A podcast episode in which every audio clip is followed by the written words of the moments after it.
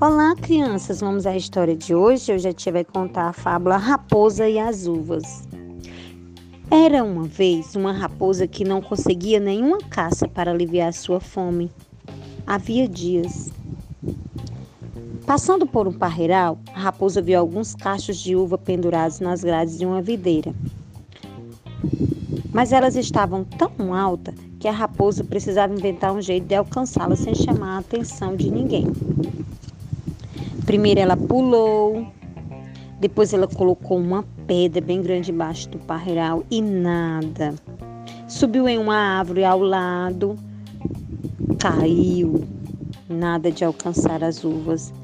Parecia que ainda não tinha aprendido a lição e tentava de todo jeito. A noite caía e a fome aumentava.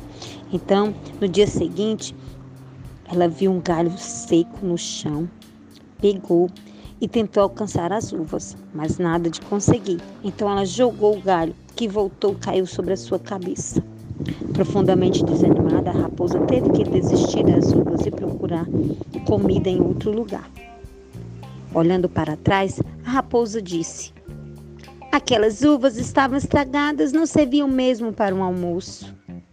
Moral: a vaidade não nos permite reconhecer nossas próprias limitações, então sofremos em demasia. Fim.